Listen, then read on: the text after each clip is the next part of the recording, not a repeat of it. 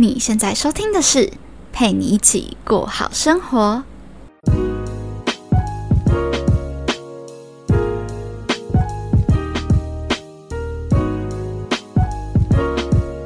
Hello，在另一端收听我节目的你，这周过得还好吗？我是今天节目的主持人佩君。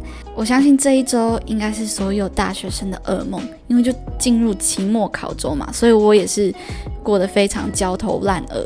但是我想说，不行，不管再怎么忙，都一定要来上节目，因为我怕有人会等我。但其实根本就没有人要等我。好啦，但呢，今天有一个特别不一样的地方，是我今天同时录影跟录音。我想说，嗯、有朋友说我的录音录音时的表情很丰富，可以增加节目的笑点。那我觉得，嗯，好，那不然就来录录看好了。如果成效不错，就可以继续。如果你们喜欢的话，别忘了到 Apple Podcast 上面给我点心评分，然后让我知道哦。然后也可以到 IG 搜寻 PGPG 一零三零，然后可以在那边看到我的影片。对，应该不会是全部啦，就是片段片段的。好，那进入今天的节目以前啊，我要来先念一下粉丝的问题，就是我有在 IG 上面问说大家喜欢看什么样子的题材。对，然后我就挑了几个快速的回答大家。那有一个朋友说，你的兴趣和擅长的事可以跟大家分享吗？呃，其实我有曾经想过要做一集自我介绍，因为我到现在做了快四季的节目，我都还没有一个自我介绍，所以我就想说可以来做一集，但是呢，我觉得还不是时候，因为我就还只是个 nobody 嘛，就没有人。那么有兴趣，应该说不不那么多的人对我的故事或是我这个人有兴趣，就我还不是一个什么样子厉害的人物，所以我觉得这个自我介绍的意义实质性不大。那等我之后呢，Apple Podcast 的留言越来越多，我觉得就可以做一下自我介绍了。好，下一题，有人问我说投资策略。呃，其实我看到这个问题的时候，我蛮高兴，应该说蛮 shocked。我想说，我这种咖小也会有人想要知道我的投资策略，就是又惊又喜。对，但是因为其实我有去上课啦，所以我的投资策略都比较偏向那个老师所教的嘛。那我觉得投资策略你可以先看你自己的个性，有些人他们就是喜欢炒短线，那有些人像我就是比较走长期面，我是价值投资派的，所以。呃，对于价值投资的话，是非常非常看重公司的基本面跟未来的发展，那也不会想要去追高杀低，就是在投资一档股票的时候，起码都要年起跳的那一种。所以我觉得你要先看看你自己的个性，然后再看看你适合怎样的策略。每个人不同，因为我现在一时之间也讲不了太多。如果你真的有兴趣的话，可以在私下找我聊。好，下一题。有人问说该不该买房？我觉得这很看人呢、就是有人会说租金那么贵，你缴到老都能买一栋房子了。那也有人说你买房自用就是债务啊，干嘛背房贷？所以我觉得这其实很看你个人的需求跟你，因为有些人一生的梦想就是可以买房，然后给自己住或是给家人一个安心的地方嘛。所以我觉得这其实太主观了，没有他没有所谓的对错。嗯，如果要问我的意见的话，我自己是比较倾向租房子，就是我可以带着我的现金跑，然后遇到二邻居、二房东都不用怕，我就可以直接换房，想要换到什么地方就放到什么地方。但是啊，我有朋友或是我妈就觉得说，其实应该要找间房子，老了会比较有保障，可能有地方安身之类的。所以我觉得真没有对错，都是你自己可以去选择跟决定的。好，回答最后一个问题是如何疏解压力？你看起来蛮乐观的，呃，其实我是真的蛮乐观的，只是说我还是会有我的情绪在，我不太会在呃外面的世界表达我自己真实的情绪跟不满。就是我能尽量的乐观跟正面，我就尽量乐观跟正面。那我会怎么样疏解压力呢？就是我会在自己一个人独处的时候放飞自我，就是 放任自己的情绪。你想要哭就哭，想笑就笑，想跳舞就跳舞，想要怎样，呃，肮脏啊、丑啊都可以。就是因为你在外面的世界。太压抑自己的情绪，才会那么的有压力嘛。就是你没有办法随心所欲的想要抱怨就抱怨，想要发脾气就发脾气。所以其实我如果自己一个人在家，我想要放松自己的时候，就活在我自己的世界里面。对，然后就开始做我想要做的事情，然后展现最自我的样子。就你不用再去管说会不会有人觉得你怎么样，你怎么样，那反而才是最有压力的。状态，如果你想要做到放松，其实就是相反嘛，不要再假装自己了，你就是你，你的所有情绪，好的不好的，都在一个人的世界里面，全部都放任出来。那我觉得那是对我来说最舒压的解决方式。那第二个方法呢，就是我会去看剧或是看综艺节目。看综艺节目就是搞笑嘛，那就会让自己比较舒坦一点。那看剧呢，我要么看女主很悲情的，要么就是看甜宠剧。为什么看女主很悲情呢？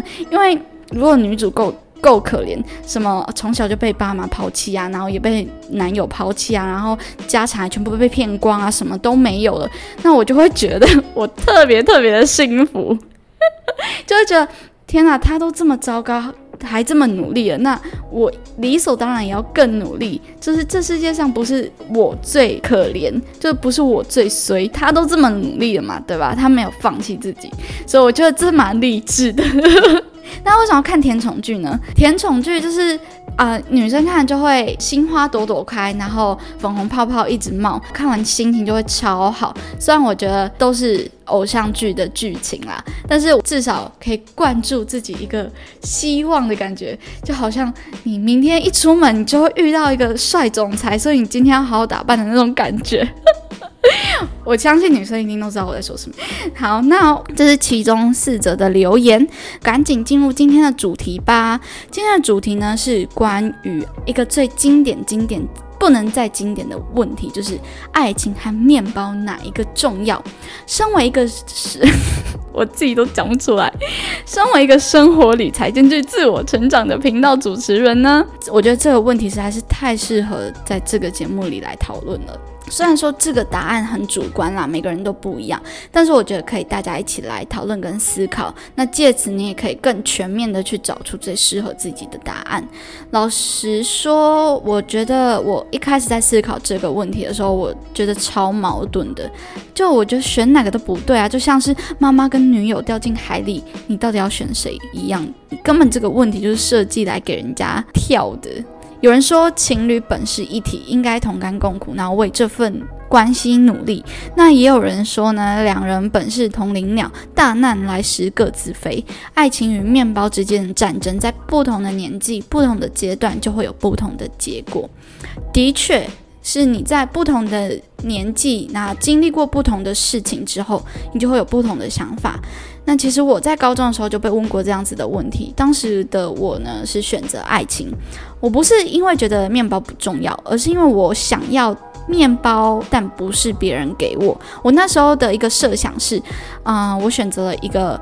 很有钱，但是我不爱的人，那我当然不要啊。可是我现在想想啊，如果今天的假设不是这样，而是你可能祖先留给你一大笔钱，然后然后换换取的是你可能没有遇到一个你真正喜欢的人，那我现在想想，我就觉得天哪，当时真的是太天真、太单纯了，怎么会这样子的钱不想要呢？就是有够正面跟励志的耶。可能那时候还没有觉得钱难赚吧。如果我现在能不工作不付出，然后就有魔法送我到到呃送我到全世界各地去玩，那该有多好！但我想这辈子除非我投胎，否则应该不会再有这样子的机会。好啦，如果真的你倘若要我选一个，我肯定会选面包。就是不要觉得选面包的人怎么这么庸俗，就是先听我分析。就我自己也是做过一轮的思考之后，才选择了面包。就是我特别特别喜欢一句话，他说：“的确，金钱买不到真爱，但是金钱可以用来表达真爱。当你爱一个人、关心一个人、想为对方付出些什么时候，你就连对方感冒生病买个成药都要钱呢。所以我觉得吧，选择面包其中一个原因是因为。”那是你能够给予你的爱情最基本的防护罩。没有面包，你真的说你有一颗真心，也阻挡不了别人的真枪实弹。再来第二个原因是，这问题好像他从来就没有解释的清楚。老实讲，我这人就是超级不信什么永远啊、一辈子啊之类的话。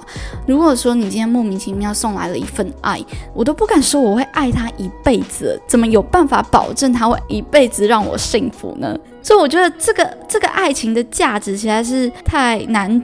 难捉摸了。如果说他只是我的其中一个过客，那我觉得他价值可能就没有那么高。但如果你跟我说，嗯，这个人他可能可以换，他可以，比方说在二十几岁的我会喜欢这样子的男人，但可能在。四五十岁的我会喜欢这样子的男人，那这个爱的魔法 可以可以因应我的喜好做变化，这个爱情它就可以随时的换。我觉得啊，这样价值很好，就是它弹性很大嘛。好了，我觉得这有点夸张了，有点想太多，天方夜谭。但是我想要表达是，真的不要跟钱过意不去。过不去的往往都是人和人之间的关系。假设你今天选择了爱情的话，他有可能就是哪天劈腿了，或是哪天怎么样了，不爱你了，也没有人可以保护得了你，你也没有办法换选择。但是如果你今天选择了面包，你如果这家店的珠宝你不喜欢，你还可以换别家店买，对吧？所以我觉得又 有一句话讲的特别好。他说：“世界上百分之九十八的问题都来自于人跟人之间，所以天下本无事，庸人自扰之，就是这样。”好，那今天呢，我们的节目。短短的就到这边，那希望大家听完呢，可以赶紧的去解决你们的期末考，还有解决我的期末考，我非常需要解决我的期末考。好啦，如果你喜欢今天的节目的话，别忘了帮我到 Apple Podcast 点新评分，或者是到 IG 搜寻 PGPG 一零三零，可以在那边观看我的第一动态资讯哦。这里是陪你一起过好生活，让我陪你一起把生活过好，过好生活。我们下次见，拜拜。